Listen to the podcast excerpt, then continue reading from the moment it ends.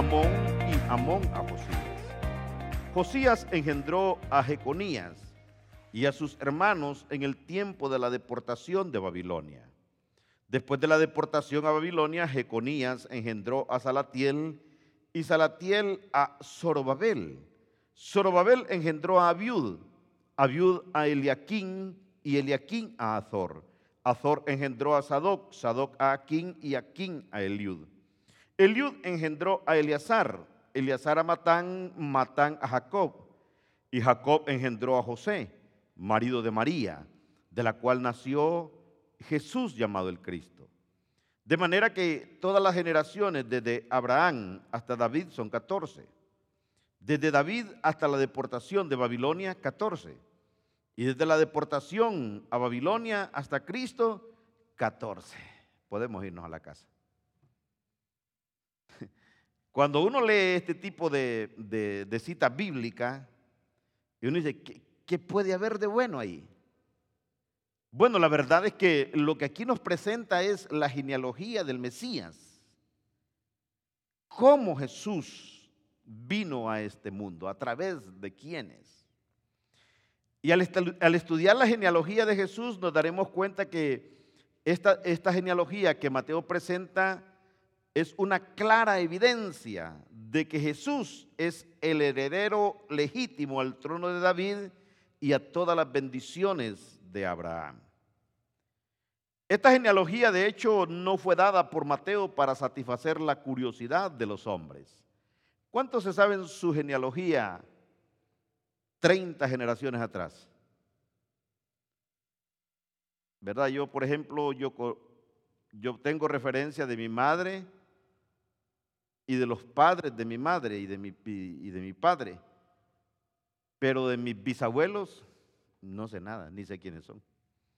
Peor de mis tatarabuelos o de mis tatara, tatarabuelos. Pero de hecho, nosotros venimos de una genealogía grande y que de repente no la, no la conocimos ni de nombre, pero sabemos que nosotros no somos de dos o tres generaciones pasadas. No, no, no, nosotros somos de muchas generaciones pasadas, no sé si 20, 30, no sé cuántas, pero tenemos muchas generaciones tras nosotros. Entonces, Mateo escribe esto no para eh, satisfacer la curiosidad de los hombres acerca de las raíces de Jesús, sino para darnos a nosotros y a los seguidores de Cristo un motivo para jactarse eh, de sus ancestros. Mateo traza las raíces de Jesucristo para probar que Jesucristo sí es realmente el Mesías prometido. Porque la Biblia dice que el Mesías tenía que ser hijo de Abraham e hijo de David. Es decir, tenía que ser descendiente de ambos, o sea, de ambos linajes. Dios le dio a Abraham y a su simiente de la, de la promesa de bendición para todo el mundo. Dios le dijo a Abraham, y a su simiente les dio la promesa de que en él, en Abraham, serían benditas todas las familias de la tierra. Usted lo puede leer ahí en su casa en Génesis 12:3. Le dijo, te bendeciré y serás de bendición. Y en ti, le dijo, serán benditas todas, dígalo, todas las familias de la tierra. Pero a David Dios le dio a él y a su simiente la promesa del reinado eterno, es decir, que siempre iba a haber alguien de la descendencia de David reinando sobre Israel. Eso lo dice el Salmos capítulo 7, versículo 12, anótelo para que lo estudie en su casa, Salmos 7, 12. Y aunque usted no lo crea, pero los judíos creían a estas promesas de Dios. Por eso cuando usted va a la Biblia y ve los relatos en los evangelios, cuando aquel ciego grita y le dice, Jesús, hijo de David, ten misericordia de mí. Después aquellos diez leprosos también le dijeron, Señor, hijo de David, ten misericordia de nosotros. Y cuando Jesús entró a Jerusalén montado en aquel pollino, la gente decía, Osana Osana al Hijo de David, bendito el que viene en el nombre del Señor. ¿Por qué la gente le decía esto a Jesús? Porque Jesús venía del linaje de David. Era el título común y el concepto popular del Mesías, lo conocían como el Hijo de David. Y generación tras generación los judíos anhelaban y esperaban al prometido libertador de Israel. Pero Israel esperaba un libertador diferente que lo que fue Cristo. Porque ellos lo que esperaban era un libertador lleno de poder. Ellos esperaban que fuese un gran general que libraría y restauraría la grandeza de la nación de Israel y esperaban que hiciera de la nación de Israel el centro del gobierno universal. Pero en aquel tiempo, eso va a ser, como hemos hablado en, en los tiempos de la pre y de la gran tribulación, ellos esperaban que este Mesías con la ayuda de Dios conquistara al mundo centrando la gloria y la majestad de Dios mismo en Jerusalén. Y que desde el trono de David, que ha sido prometido a Jesús, este Mesías ejecutaría el fuego mesiánico del juicio sobre las naciones y los pueblos del mundo. Pero como ellos vieron que Jesús no era el Mesías esperado por ellos, porque Jesús entra a Jerusalén sobre un pollino prestado. Él no vino con pompas ni con poder, él vino, hermanos, en humildad, no vino siendo, siendo rico, aunque es el dueño del oro y la plata, sino que vino con humildad, murió y aún fue enterrado en una tumba prestada. Jesús dijo, yo no tengo dónde recostar la cabeza, ni tengo un lugar donde pasar la noche. Por eso es que los judíos hasta el día de hoy no creen que Jesucristo, nuestro Cristo, es el Mesías prometido y aún lo siguen esperando. Por eso ellos no creen que Jesús es el Mesías prometido. Entonces, Jesús no representó nada de lo que ellos esperaban, sino que Jesús fue todo lo contrario que ellos esperaban. Ahora, cuando la Biblia dice que eh, en Cristo nosotros vamos a compartir las bendiciones de Abraham y el reino eterno de David, porque la Biblia se lo dice, Romanos 4, 16 dice la Biblia. Por tanto, dice, es por fe para que sea por gracia, a fin de que la promesa sea firme para toda su descendencia. Oiga bien, dice, no solo para la que es de la ley, sino también para la que es de la fe de Abraham, el cual es padre de todos nosotros. ¿Quién es la descendencia de la ley? La descendencia de la ley es la nación de Israel escogida por Dios mismo como su pueblo, el pueblo que Dios escogió, esa es la de la ley. Y nosotros somos la descendencia de la fe de Abraham, porque por fe nosotros fuimos injertados como ramas silvestres en el tallo original, es por fe. Ahora Israel como nación goza de todas las promesas de Abraham, ¿verdad? No por fe, sino porque Dios los escogió a ellos. Porque Dios dijo, este va a ser mi pueblo, yo lo voy a cuidar, lo voy a bendecir, lo voy a prosperar. Y donde quiera que haya uno, porque están esparcidos en toda la tierra, son benditos porque Dios no falla en sus promesas. Amén. Ahora nosotros, los que no somos judíos, ¿va? porque hoy muchos dicen que son judíos porque se meten al judaísmo. Y no es cierto, ¿verdad? Tamaños hondureños, ¿verdad? Con el gran lempira en la frente. No, no, no, no, no, no, no. Judíos, le estoy hablando judíos de descendencia judía, ¿verdad? Que pueden encontrar que vienen de una de las doce tribus de Israel. Nosotros los que no pertenecemos a la nación judía, podemos gozar de las promesas de Abraham por fe, dígalo, por fe. ¿Por qué por fe? Porque reconocemos que Jesucristo es el Hijo de Dios. Y al reconocer que Jesucristo es el Hijo de Dios, entonces yo paso a ser hijo de Abraham en la fe. Y como Hebreos 11:6 dice que sin fe es imposible agradar a Dios, quiere decir entonces que por fe yo me hago merecedor de las promesas de Cristo, mientras el judío escogido por Dios goza de las promesas de Dios, escuche bien esto, aunque no reconozca a Jesús como el Mesías. ¿Por qué? Porque Dios no miente. Él dijo, los voy a bendecir y los va a bendecir. Por eso es que donde usted encuentra a un judío, usted va a ver que un judío es bendecido. Esos judíos se ponen ahí en la esquina, mire hermanos, de la Rosco y la, y la, y la Banais o la Sherman, la Banais a vender piedras pintadas y en un ratito las vende todas. Usted se pone a vender piedras pintadas y peligrosas, las pedradas lo pueden matar. Pero ellos son benditos, todo lo que ellos tocan es bendito, son prósperos. Y no tienen, muchos de ellos no han reconocido a Jesús como Señor o Salvador, pero como Dios dijo, los voy a bendecir, Dios los bendice. Ahora nosotros si no nos hubiéramos acercado a Dios, no fuéramos bendecidos. Pero estamos gozando de las promesas de Dios, no por ser pueblo escogido, sino que porque hemos decidido por fe creer en Cristo Jesús. ¿Cuántos dicen gloria a Dios a eso? Entonces, por eso quien rechaza a Cristo como el Mesías comete un fatal error. A mí me da pesar de poder conocer tanto pueblo judío que no reconoce a Jesús como el Mesías aunque muchos de ellos, no en gran número, pero una parte de ellos ya son judíos cristianos que han reconocido a Jesús. Pero muchos de ellos todavía siguen presentando holocaustos de sangre animal en los templos y en los altares en Jerusalén, porque todavía viven bajo la ley. En cambio nosotros vivimos bajo la gracia. Amén.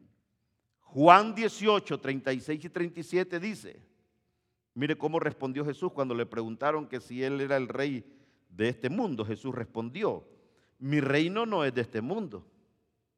Si mi reino fuera de este mundo, mis servidores pelearían para que yo no fuera entregado a los judíos. Pero mi reino no es de aquí. Le dijo entonces Pilato. Luego, ¿eres tu rey? Respondió Jesús, tú dices que soy rey.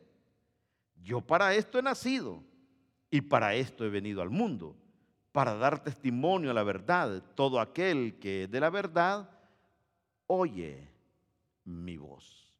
O sea, Jesús fue claro y él dijo, yo no. Es más, una vez que lo quisieron hacer rey, dice que él se escapó de entre la gente y huyó, porque él sabía que él no venía a reinar a esta tierra, él venía a cumplir un propósito, su reino es un reino celestial. Amén. Entonces mucho pueblo judío hoy en día, aunque no cree que Jesucristo es el Mesías prometido, con todo siguen gozando de las promesas dadas a Abraham porque Dios es fiel a todas sus promesas. Ahora, ¿qué encontramos entonces dentro de la genealogía de Jesús? Bueno, dentro de la genealogía de Jesús encontramos una expresión gloriosa de la misericordia de Dios.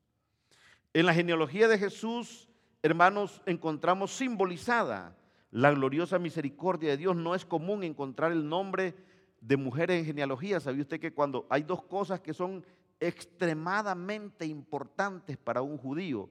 Número uno, el dinero. Y número dos, su genealogía. Todos los judíos saben de cuál es su genealogía, cuál es su árbol genético, cuál es su árbol genealógico, cuál es su pedigrí. Ellos se preocupan por eso. Pero cuando usted estudia las genealogías, usted se va a dar cuenta que en las genealogías no se, no se encuentran nombres de mujeres. Pero en la genealogía de Jesús están registradas muchas mujeres. ¿Y sabe cuál es la expresión de la gran misericordia de Dios en la genealogía de Jesús? En la genealogía de Jesús, que las mujeres que aparecen en la genealogía de Jesús, algunas de ellas no eran judías, y otras eran mujeres de mala reputación. ¿Sí? Por ejemplo, usted va y encuentra primero a Tamar.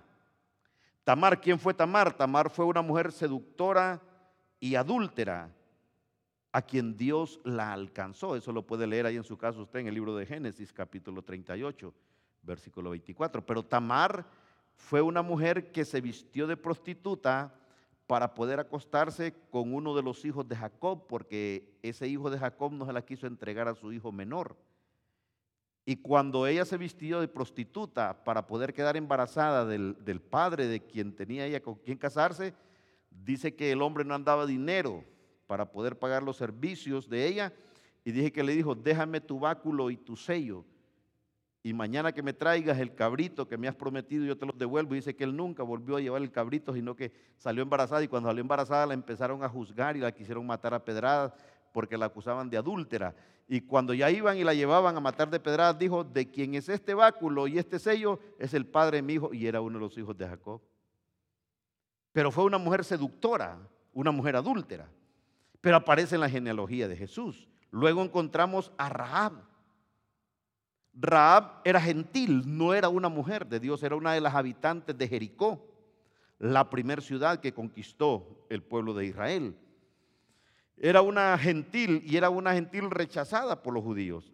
Era una mujer prostituta que fue salvada del juicio porque tuvo fe en Dios y en Israel como pueblo de Dios. Usted lo puede leer en Josué capítulo 2 versículo 1, pero dice que Raab se salvó de no morir cuando fue invadida Jericó porque ella escondió a los dos espías que envió Josué para poder inspeccionar dentro de Jericó. Y ella dijo, por favor, cuando ustedes invadan Jericó, porque yo estoy seguro que ustedes lo van a invadir porque tienen un Dios poderoso, acuérdense de mí. Y ellos le dijeron, amarra un cordón de grana roja en tu ventana y cuando nosotros vengamos, métete tú y toda tu familia y a todo mundo mataremos, menos a ti. Dice que cuando llegaron y los muros de Jericó cayeron por la gloria de Dios y por la fuerza del poder de Dios, dice que solo el pedazo donde estaba construida la casa de Raab quedó de pie. Y Dios la injertó dentro del pueblo de Israel siendo una mujer gentil y siendo una mujer de muy mala reputación y es parte de la genealogía de Jesús. La siguiente que encontramos es Ruth. Ruth era una ciudadana de una nación aborrecida por los judíos, pero escogió un día asociarse a Dios y a su pueblo. Usted lo puede ver ahí en el libro de Ruth, capítulo 1. Y Dios la injertó también como parte de la genealogía de Jesús. Y por último, encontramos a Betsabé. ¿Sí se acuerda de Betsabé? La mujer de aquel general del rey David, que David la vio bañándose en la terraza y se la mandó a traer y se acostó con ella, le embarazó. Usted conoce toda la historia. Y esta mujer pecó deliberadamente con David. Pero dice la Biblia que junto a él buscó el perdón de Dios. Léalo ahí en el segundo libro de Samuel, capítulo 11 y capítulo 12 de su Biblia. Entonces, esto nos demuestra que la misericordia de Dios no tiene barreras. ¿Y sabe qué es lo que nos enseña esto también? Que hermanos, no precisamente toda la gente buena, de buen corazón y gente de buena reputación, eh, eh, obligadamente viene de buenas familias. Hay gente que hoy es buena, aman a Dios, sirven a Dios, viven para Dios pero sus linajes pasados han sido malos. Hoy encontramos cristianos, pastores, predicadores de la palabra, que sus genealogías pasadas están llenas de brujos, de santeros, de satanistas, pero ellos aman a Dios. Entonces vemos nosotros que la misericordia de Dios puede cambiar la genealogía de alguien. Tendrá misericordia Dios de cualquier persona. Dios injerta, Dios cambia, no importa su sexo, no importa su nacionalidad, o no importa su pecado, Dios tiene misericordia de todos. Amén. Entonces, cuando estudiamos la genealogía de Jesús, encontramos estas, estas cuatro mujeres, Tamar, Raab, Ruth y Betsabé. Entonces, eso es misericordia de Dios. Pero ¿quién puede decir, amados hermanos? Pero ¿cómo puede haber dentro de la genealogía de Jesús una prostituta? ¿Cómo puede ver una mujer adúltera? ¿Cómo puede ver una mujer extranjera? Gentil. Bueno, pero aparece en la genealogía de Jesús. Entonces nos damos cuenta que la misericordia de Dios es inmensamente grande. Efesios 1.7 lo expresa de esta manera, dice, en quien tenemos redención por su sangre, el perdón de pecados según la riqueza de su gracia. Levante su mano y dígalo, por gracia soy salvo, no por obras, para no gloriarme, por gracia. Entonces, esa gracia que, nosotros recibimos no es una gracia que se hereda. Yo no puedo heredarle la gracia de Dios a mis hijos, aunque quiera. No, no, no. La genealogía de Jesús demuestra que la gracia de Dios no se hereda, sino que Dios la da como Él quiere. Amén. Entre los ancestros de Cristo hay tantos reyes buenos también como reyes malos. Y el solo hecho de que un rey fuese bueno no significa que su bondad fuera heredada por el rey siguiente, no, porque hubieron buenos reyes, pero sus hijos fueron malos. O hubieron malos reyes, pero sus hijos fueron buenos reyes. Entonces veamos en, el versículo 7 y versículo 8 de la cita original que leímos, encontramos reyes buenos entre la genealogía de Jesús. Dentro de ellos encontramos a Salomón, encontramos a Asa y encontramos a Josafat, que fueron hombres que vivieron conforme a los lineamientos de Dios, fueron buenos reyes en Israel. Muchos de ellos fueron reyes que algunos lo conocen como la época de oro de Israel, donde Israel fue próspera, fue fecunda, fue productiva, fue rica.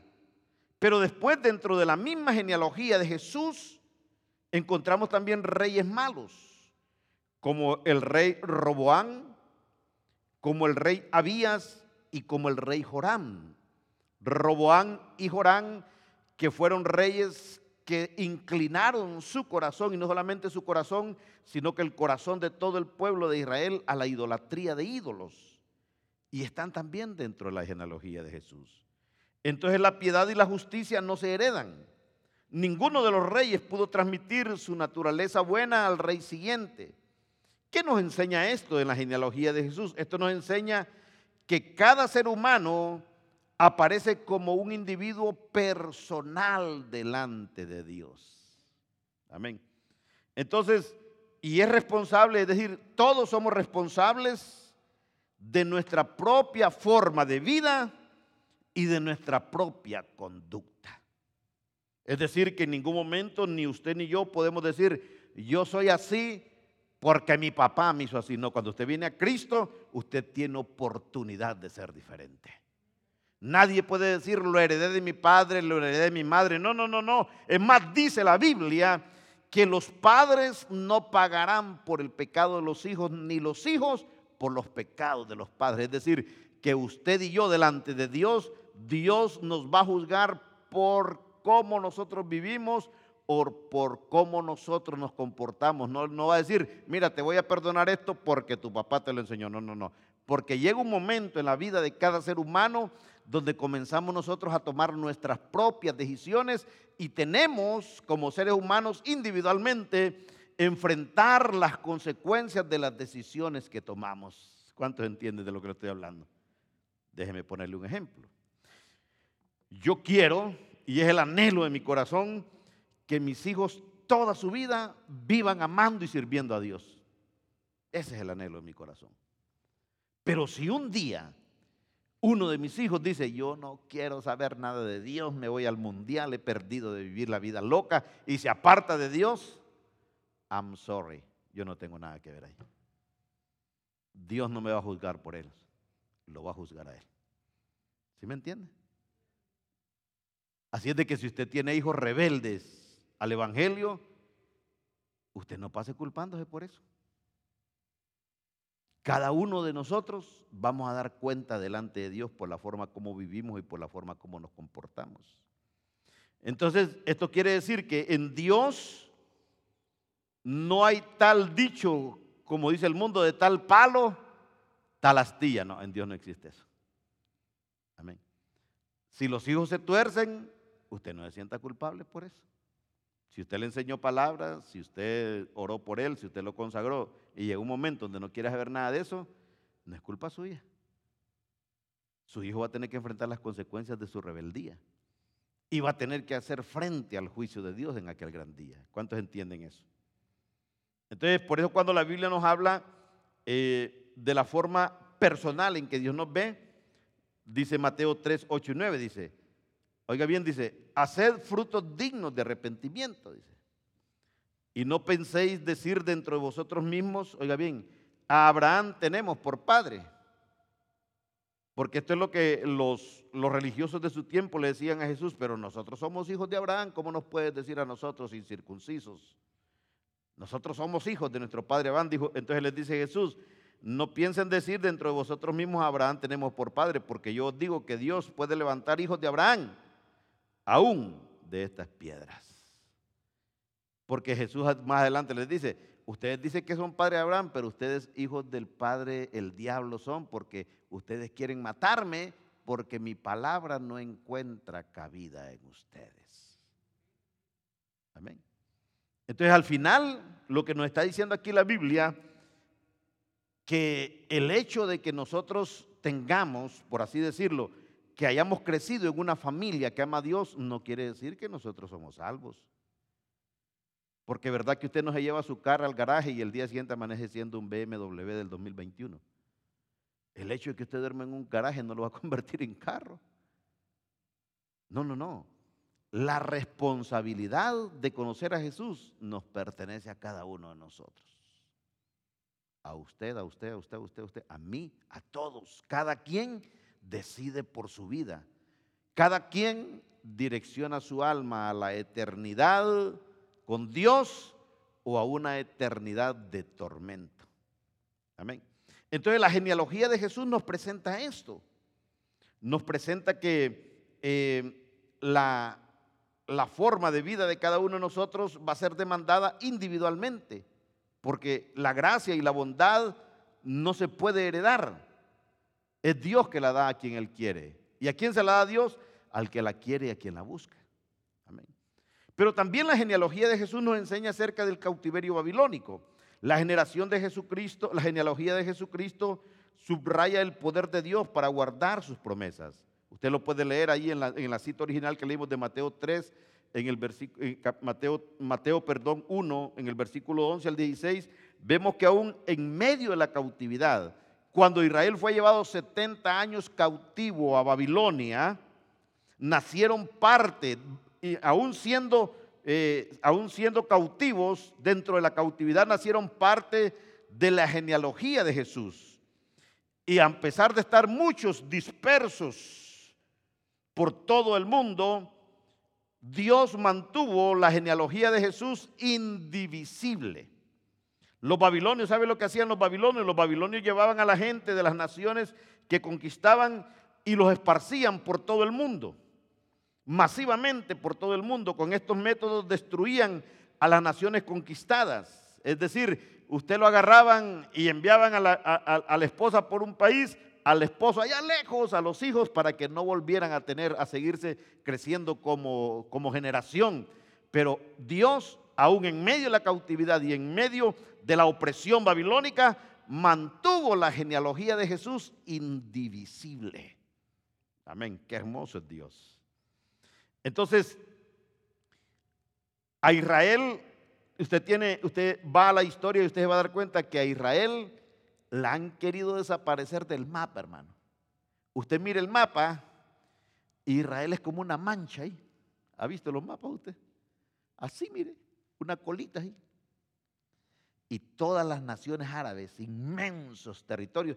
Israel un pedacito ahí como una mancha tirada sobre el mapa y se han agrupado, se han puesto de acuerdo para quererla destruir, pero nunca han podido y nunca podrán porque es la nación bendita del Dios Todopoderoso. Jamás podrán, porque Dios pelea por ellos, Dios los protege aún hasta la fecha. Entonces Mateo nos muestra que Dios preservó a los judíos a través de las situaciones imposibles, a través del intento de borrarlos como nación y Dios lo hizo para preservar el linaje del Mesías que había de venir por años. Óigame bien, reyes paganos, como Nabucodonosor, como el rey Darío, como el rey Artajerjes, como los, los, los Nerones, hermanos, eh, intentaron destruir al pueblo de, de Dios, borrar a Israel del mapa, pero no pudieron, porque Dios pelea por ellos. Y ahora, vemos que a pesar de todo eso, Jesús nació cuando Dios lo dispuso. Porque la Biblia dice, yo soy Dios y lo que yo he determinado hacer, ¿quién lo puede detener? Dígalo, Dios es poderoso. Pero mire cómo lo dice la Biblia en Gálatas 4:4. Dice, Pero cuando vino el cumplimiento del tiempo, Dios envió a su Hijo, nacido de mujer y nacido bajo la ley. Es decir, es decir, Jesús no nace ni antes ni después. Jesús nace exactamente cuando Dios dijo que tenía que nacer. Ni un día antes ni un día después. Entonces hay una historia espiritual en la genealogía de Jesús. La genealogía de Jesucristo simboliza generaciones de historia espiritual. Cuando vamos a la Biblia y estudiamos la genealogía de Jesús, vemos que el primer periodo de la historia de Israel puede simbolizar el nacimiento de Israel por medio de Abraham, dado por Dios, y el otorgamiento de dominio por medio de David. Porque cuando usted ve que Adán y Eva pecan, lo que Dios hace es que se busca un hombre con quien poder formar un pueblo, porque Dios siempre ha querido tener relación con el pueblo. Y Abraham no es un judío. Abraham dice que era de una tierra idólatra, de Ur, de los caldeos. Su padre fabricaba ídolos, me imagino que tenía su tienda de vender ídolos. Por eso Dios lo saca de ahí le dice a Abraham, vete de tu tierra y de tu parentela a la tierra que yo te mostraré y te, haré una nación grande y serán en ti benditas todas las familias de la tierra. Bendeciré a los que te bendigan y maldeciré a los que te, los que te maldigan. Entonces Dios lo saca y Dios quiere formar de Abraham una familia poderosa. Y ese es el primer periodo de la historia de Israel. El segundo periodo puede simbolizar a Israel perdiendo su dominio y cayendo en esclavitud como resultado del juicio de Dios sobre el pecado, porque después que Dios hace que Israel, ¿verdad? Porque sabía usted que Dios creó al hombre no para que el hombre muriera, sino para que el hombre viviera todo el tiempo. Es más, Dios no nos creó para que nosotros viviéramos esclavos del, del trabajo, no. Dios le dijo a Abraham, Abraham, ahí está el huerto, solo dale mantenimiento, come todo lo que quieras, ¿verdad? Pero cuida de él. Abraham jugaba con los animales, comía lo que quería, pero ¿qué fue lo que vino a robarle a Adán toda la bendición que Dios le había dado? El pecado y el juicio de Dios sobre él. Entonces ahí perdió el dominio y le entregó el dominio a Satanás. El tercer periodo de la historia de Israel puede simbolizar el triunfo final de Israel por medio del Mesías, de su poder libertador, porque lo que perdimos en nuestro padre Adán, todo lo que perdimos, Adán provocó una brecha de separación entre Dios y nosotros. Cristo vino a ser ese puente. Y lo que perdimos en Adán, lo recuperamos en Cristo. Por fe. ¿Cuánto dan gloria a Dios a eso? Entonces el tercer periodo de Israel simboliza el triunfo final de Israel por medio del Mesías. Y es lo mismo, esto mismo representa la peregrinación espiritual de toda persona que hoy somos salvos. El hombre nació con el propósito de gobernar como rey. Nosotros fuimos creados para gobernar, porque Dios dijo, hagamos al hombre a nuestra imagen y a nuestra semejanza y que señoree sobre toda la tierra. Oiga bien, Salmos 8.6, mire el concepto, cuando usted lee el Salmo 8.6, 8, del 1 en adelante, empieza a hablar y dice, oh Jehová, cuán grande es tu nombre en toda la tierra. Y empieza a decir el salmista, cuando veo los cielos, obra de tus manos, la luna y las estrellas de que tú creaste, digo, ¿quién es el hombre para que tengas de él memoria? Y el Hijo del Hombre para que lo visites. Pero cuando llegamos al versículo 6 dice, le hiciste señorear sobre las obras de tus manos. Dice, todo lo pusiste debajo de sus pies. O sea, Dios nos creó con la habilidad de gobernar, de poder tener dominio sobre la tierra. Sin embargo, el hombre perdió su derecho de señorear al caer esclavo del pecado y ser juzgado por Dios. Es lo que dice Romanos 5:12. Dice, por tanto, como el pecado entró en el mundo por un hombre, es decir, por Adán, y por el pecado la muerte, así la muerte pasó a todos los hombres por cuanto todos pecaron. Es decir, que antes de que nosotros conociéramos a Cristo como nuestro Señor y nuestro Salvador, teníamos pasaporte visado para el infierno. Amén. Es decir, déjenmelo ponérselo más claro. Si nos hubiéramos muerto sin conocer a Cristo, estuviéramos en las llamas del infierno. Porque el infierno no es una historia, ni tampoco es una historia de terror, como dicen algunos, ¿verdad? Para que el cristiano ame a Dios. No, no, no, el infierno es real. Pero cuando conocimos a Jesús, esa naturaleza pecaminosa que nos había gobernado y nos había dominado durante años, Cristo la cravó en la cruz del Calvario. Amén. Y ahora nosotros tenemos una ciudadanía, no pasaporte, porque el pasaporte en cualquier momento se lo cancelan. Tenemos una ciudadanía, dice, en los cielos. Amén. Es decir, tenemos un lugar que Jesús se fue a preparar para usted y para mí. Entonces ya no estamos nosotros atados al pecado, ya Cristo nos libertó del pecado y ahora nosotros podemos vivir con la seguridad de que sea que Cristo venga cuando estemos vivos, o sea que nos vayamos antes de que Cristo venga, al abrir nuestros ojos, nosotros miraremos a Jesús cara a cara, como lo dice su palabra. Amén. Entonces la genealogía de Jesús nos enseña esto. Ahora el hombre puede ser liberado y restaurado para cumplir su propósito original por Jesucristo el Mesías.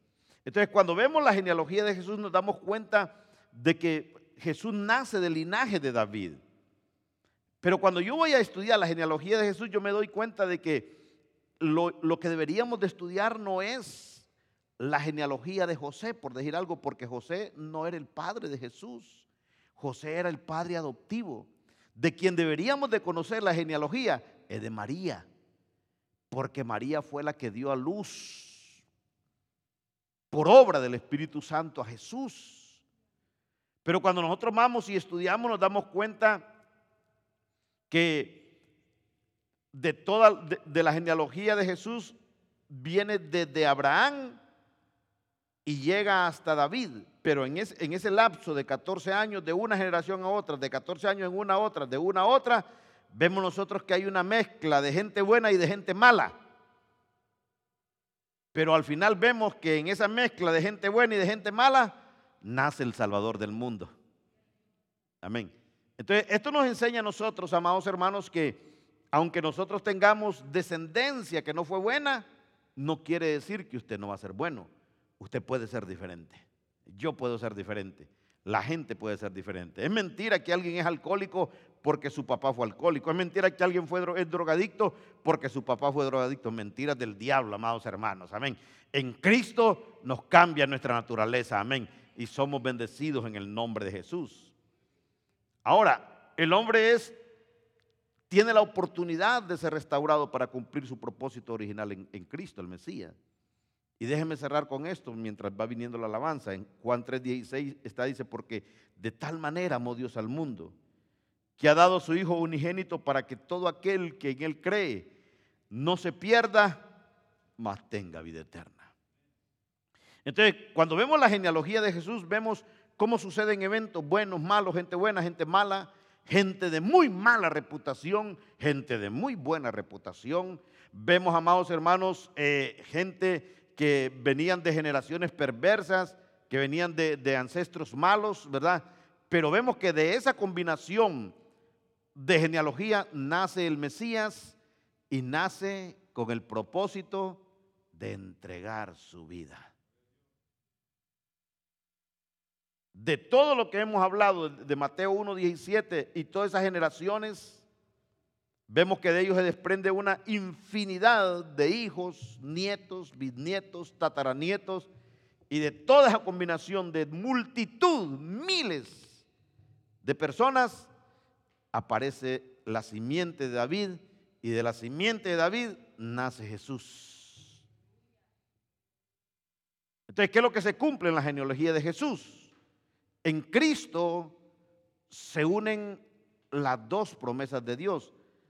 La promesa de bendición en Abraham, porque la Biblia dice que ya Dios nos bendijo y nos ha sentado en los lugares celestiales juntamente con Cristo Jesús. Y nos ha dado también la promesa del reinado eterno, como le dijo a David, porque la Biblia dice que el reino de nuestro Señor Jesucristo no tendrá fin, que Él es el principio, el final, el primero y el último, el que es, el que era y el que ha de venir. Es decir, Jesús dijo, eh, Jesús dijo, antes de que todo fuera, yo ya era, y antes de que todo existiera, yo ya existiera. Entonces, ese reino eterno de Cristo es también lo que nos ofrece a nosotros, eternidad en el cielo, si nosotros vivimos para Él. Amén. ¿Cuántos dicen gloria a Dios a Él? Entonces, la genealogía de Cristo tiene todas esas perlas escondidas en, en su recorrer. Y podemos ver entonces, amados hermanos, que Cristo tuvo que pasar un periodo de muchas generaciones, pero cuando era el tiempo de nacer, nació. No nació en el tiempo, amados hermanos, de Jacob, no nació en el tiempo de Isaías, nació en el tiempo justo de la descendencia de David. Entonces vemos la perfección de Dios. Ahora déjeme, déjeme explicarle esto. Usted, usted ha pensado que, ¿por qué usted es creyente? Y cuando usted ve hacia atrás en sus generaciones, usted no ve muchos creyentes. Usted ve idólatras, gente persiguiendo dinero. Y usted dice, pero ¿por qué yo? ¿Sabe por qué? Porque usted nació en el tiempo de Dios. Amén. ¿Cuántos dan gracias a Dios por eso? Yo, por ejemplo, hermano, cuando yo no conocía a Cristo, yo me recuerdo que una vez llevamos a mi abuelo, al padre de mi papá, al médico, y el médico le hizo unos exámenes y dijo, él está bien. El problema, dijo, de don Abel es que ya su corazón se le cansó. Entonces, cuando ya su corazón no quiera trabajar más, entonces él va a morir pero él está bien, no tiene nada. Está en perfectas condiciones. El único problema es que ya su corazón estaba cansado, ya así. Generalmente tu corazón es así, perderle así, así. Y poco a poco, dijo el doctor, le irá haciendo así, así, así. Y cuando ya se quede así, hasta llegó la vida de él. Y en efecto, una noche mi abuelo se acostó y como en la madrugada mi papá le escuchó un, como un quejarse. Y se levantó, le tomó la mano, se la apretó y ahí quedó. Pero murió sin Cristo, pues no conocíamos de Cristo. Mi papá, cuando conocimos de Cristo, él conoció del Señor como a los 68 años, aceptó a Cristo. Y en una noche yo recuerdo, Dios le regaló un sueño a mi hermana, a una de mis hermanas, y en el sueño ella miraba a mi abuelo. Y mi abuelo le decía, dile a Manuelito, que era mi papá, que también se llamaba Manuel, dile a Manuelito que no se suelte de Dios, porque donde yo estoy es terrible el sufrimiento. Y mi papá, mi hermana se lo contaba a mi papá y mi papá se puso a llorar. Por no haber conocido a Dios antes y habérselo presentado a él. Entonces nosotros vemos nuestras generaciones y muchos murieron sin Cristo. Y cuando yo veo eso hacia atrás en mis generaciones y me veo yo y a mi familia, digo yo, bendito Dios porque nací en el tiempo de Dios. Dios me permitió conocerle. Aunque muchos de mis antepasados no lo conocieron, yo le conozco. Y eso es una bendición de Dios. Amén. ¿Cuántos dicen amén a eso? Entonces estamos en bendición nosotros. Y ahora de aquí en adelante nos corresponde a nosotros enseñar de Dios a nuestros hijos para que ellos cuando crezcan esa semilla pueda producir y pueda florecer en ellos, ¿verdad? Ya de aquí en adelante, si una generación futura nuestra se pierde, es porque nosotros fuimos descuidados, pero tenemos que sembrar la palabra en ellos para que ellos puedan seguir siendo bendecidos y de bendición para otros. Amén. Colóquese y a Dios.